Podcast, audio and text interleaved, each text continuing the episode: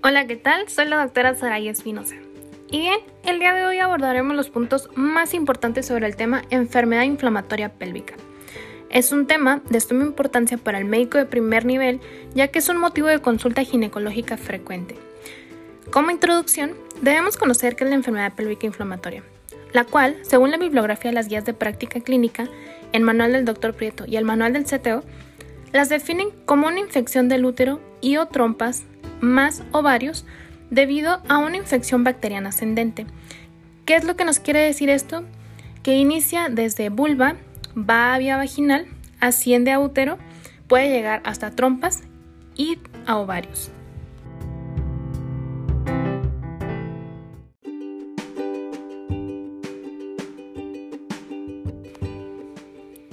Etiología. Está causada principalmente, según nuestro manual de CTO y Dr. Prieto, por gérmenes que se transmiten a través de las relaciones sexuales. La causa más frecuente es Clamidia trachomatis, seguida de Neisseria gonorrhoeae, juntamente con flora aeróbica o anaeróbica vaginal. El absceso tubo ovárico es típicamente polimicrobiano, entonces, aquí es donde entramos en una controversia total, ya que nuestra guía de práctica clínica nos menciona que el agente principal en la población mexicana es la Neisseria gonorrhoeae. Sin embargo, una actualización en infecciones genitales solo nos menciona la clamidia como patógeno. Casi podríamos decirlo exclusivo para enfermedad pélvica inflamatoria, y no menciona en absoluto la Neisseria. Por lo tanto, por actualización al menos, con fines de práctica clínica diaria, se dejaría a clamidia trachomatis. Ya de ahí se deja a su criterio, compañeros. Como una perla en arm, si nos llega una paciente, por ejemplo, con una colocación de un dispositivo intrauterino y con cuadro clínico de libro de enfermedad pélvica inflamatoria, ¿en qué agente etiológico pensaríamos?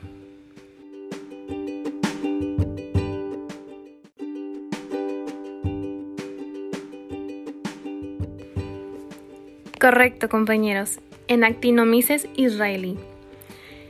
En la sección de evidencias de las guías de práctica clínica nos menciona que en la población de nuestro país se ha reportado lo siguiente, una prevalencia del 13.7% y 14.3% para inmunoglobulinas tipo G e inmunoglobulinas tipo A respectivamente para detección de Neisseria gonorrhoeae. Asimismo, una prevalencia del 11.4 y 4.4 para inmunoglobulinas tipo G e inmunoglobulinas tipo A respectivamente para detección de clamidia, con un incremento sustancial hasta de 31.2% y 25% de detección de anticuerpos de inmunoglobulinas tipo G para Neisseria gonorrhoeae y Clamidia trachomatis respectivamente en población de riesgo. Entonces, con fines de NAR, nuestras guías de práctica clínica y examen tan actualizadísimo como siempre nos indican que la respuesta sería clamidia trachomatis. Dentro de nuestros factores favorecedores para generar una enfermedad pélvica inflamatoria tenemos infecciones de transmisión sexual que constituyen el mayor factor de riesgo entre un 60 a 75% de los casos de nuestras pacientes mujeres jóvenes se puede encontrar evidencias microbiológicas de infección por gonococos, clamidia o micoplasma. También una edad menor de 25 años, múltiples parejas sexuales, que no usen unos métodos de barrera, dícese un condón, antecedentes personales de enfermedad pélvica inflamatoria previa, la utilización de dispositivo intrauterino se ha asociado clásicamente a enfermedad pélvica inflamatoria. Sin embargo, se considera que se relaciona más con la manipulación e instrumentación, tres meses posteriores a la inserción, que con el dispositivo intrauterino en sí mismo. En mujeres sin factores de riesgo para enfermedad pélvica inflamatoria no se considera que aumenta el riesgo del dispositivo intrauterino. Y aquí, aclarando lo del dispositivo intrauterino, no está clara la justificación de la relación entre el mismo y nuestra agente actinomyces israelí y tampoco se dispone de evidencia suficiente para recomendar la profilaxis antibiótica.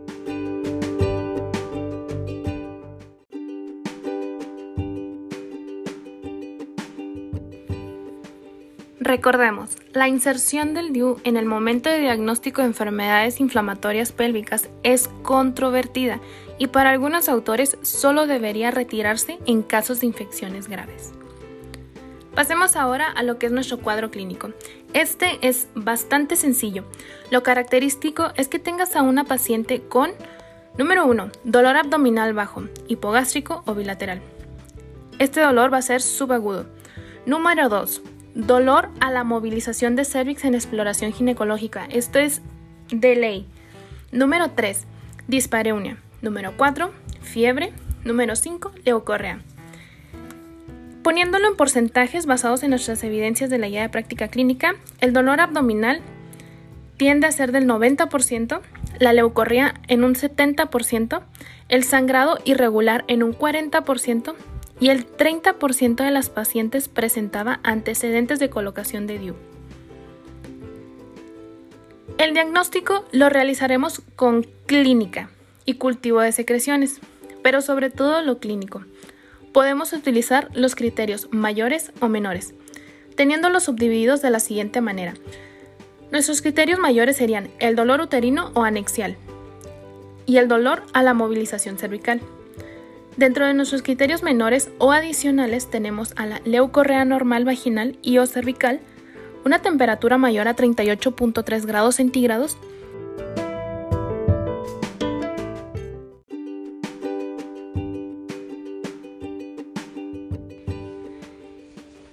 elevación de nuestra velocidad de sedimentación globular o una proteína C reactiva, así como una leucocitosis en frotis en fresco vaginal y evidencia de laboratorio de infección por gonococcus y o en endocervix. Uno de los datos más importantes en el diagnóstico es la detección de los gérmenes patógenos, por lo que se recomienda realizar en la exploración inicial un frotis en fresco vaginal y un cultivo vagino endocervical, con un cultivo selectivo para nuestras células McCoy. La ecografía transvaginal es una exploración fundamental en pacientes que consultan por dolor pélvico agudo, siendo útil sobre todo a la hora de determinar si existen abscesos tubováricos o en la cavidad peritoneal. En los casos de enfermedad pélvica inflamatoria leve, la ecografía suele ser normal.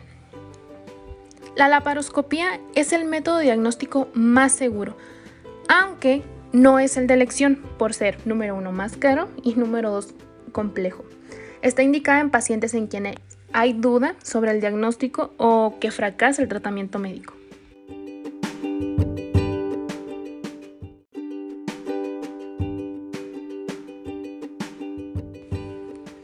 Tratamiento.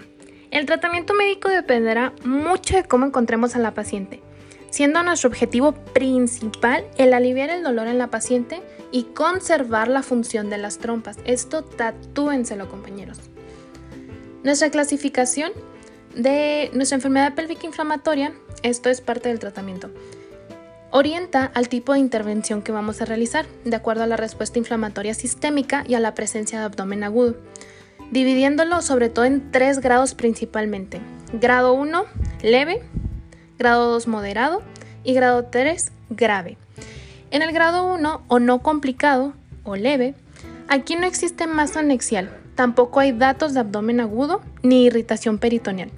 En lo que es el grado 2, que es complicada o moderada, aquí encontramos masa anexial o absceso que involucra a trompas y o a los ovarios.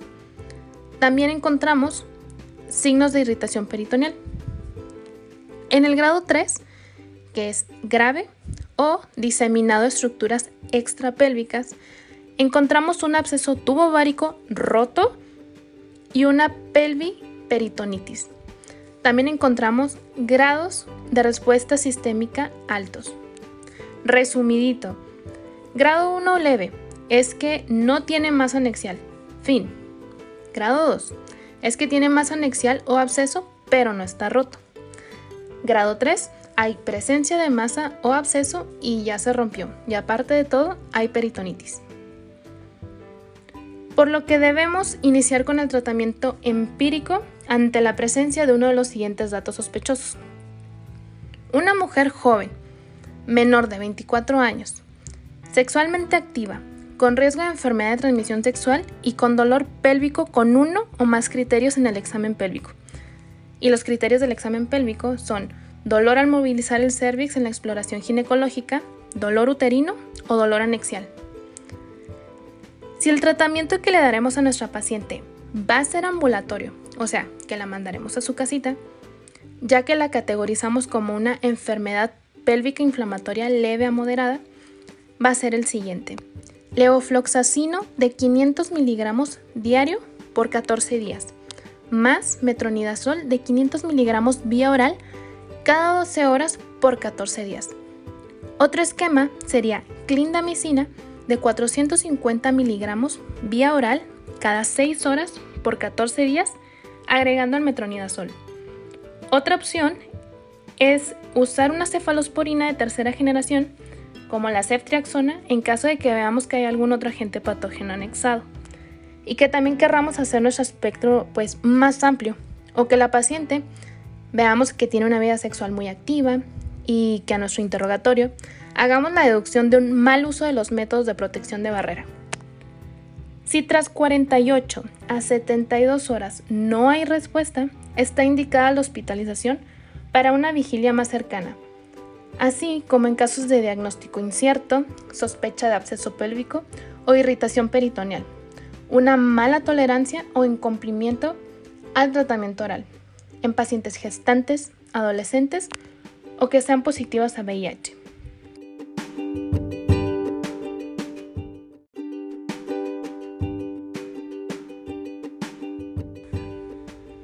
En el caso de una enfermedad pélvica inflamatoria grave, en donde tendremos a nuestra paciente hospitalizada, debemos emplear el siguiente esquema. Cetriaxona de 250 miligramos intramuscular, más doxiciclina 100 miligramos vía oral cada 12 horas por 14 días. Aquí podemos añadir también metronidazol vía oral para ampliar un poco más el espectro. Como alternativa a este régimen, Podemos hacer uso de clindamicina intravenosa más gentamicina intravenosa. Esta pauta será de elección si existe absceso tubovárico hasta 24 a 48 horas después de la mejoría clínica, con paso de clindamicina a vía oral hasta completar los 14 días de tratamiento. Haciendo referencia a nuestros criterios de hospitalización, serían los siguientes. Que hay un diagnóstico incierto, sospecha de absceso pélvico, imposibilidad de descartar otros cuadros quirúrgicos, embarazo, paciente adolescente, concomitancia con enfermedades graves que impidan el tratamiento ambulatorio, seropositividad frente a VIH, mala tolerancia o incumplimiento del régimen ambulatorio, así como un fracaso al tratamiento por vía oral. Para un tratamiento quirúrgico, aquí ha disminuido de forma importante queda restringido a casos de duda diagnóstica inicial, fallo de tratamiento médico, después de 48 a 72 horas a las infecciones graves que ponen en peligro la vida de la paciente, como los abscesos tubováricos rotos, dado que el riesgo de progresión a shock séptico es muy alto. Debe entonces hacerse una cirugía lo más conservadora posible.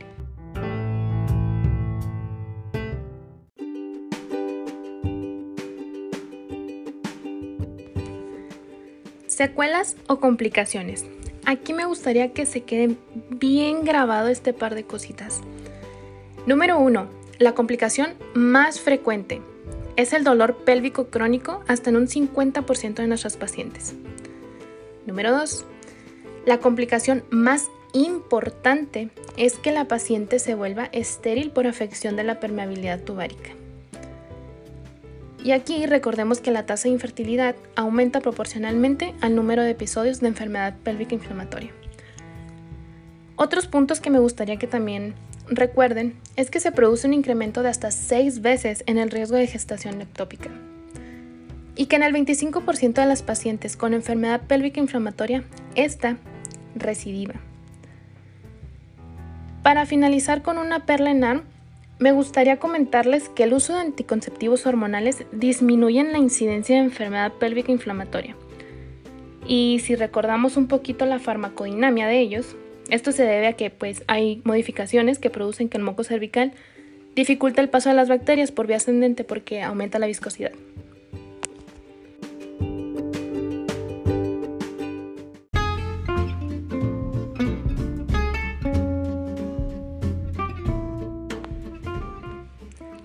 Con esto daremos por terminada nuestra revisión del tema. Espero les sea de mucha ayuda. Recordemos que donde quiera que se ama el arte de la medicina, se ama también a la humanidad. Platón. Nos vemos en el siguiente episodio.